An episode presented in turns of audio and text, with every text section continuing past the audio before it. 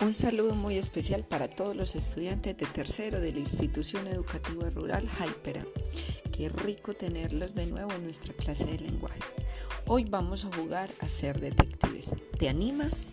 Los detectives tienen la función de investigar y encontrar mucha información oculta. Pues amigas, esa va a ser nuestra tarea de hoy, encontrar información perdida en el texto que vamos a escuchar. Toda la información que vas a buscar en este texto se encuentra en el desafío número 45 de nuestra cartilla de lenguaje entre textos. Así que te invito primero a que escuches el texto que te presentaré y posteriormente puedas iniciar con una tarea de buscar y organizar la información. ¿Estamos listos? Empecemos. El texto se llama Choco encuentra una mamá de la autora Keiko Castro. Muy bien, amiguitos de tercero, es nuestro turno de iniciar con la investigación.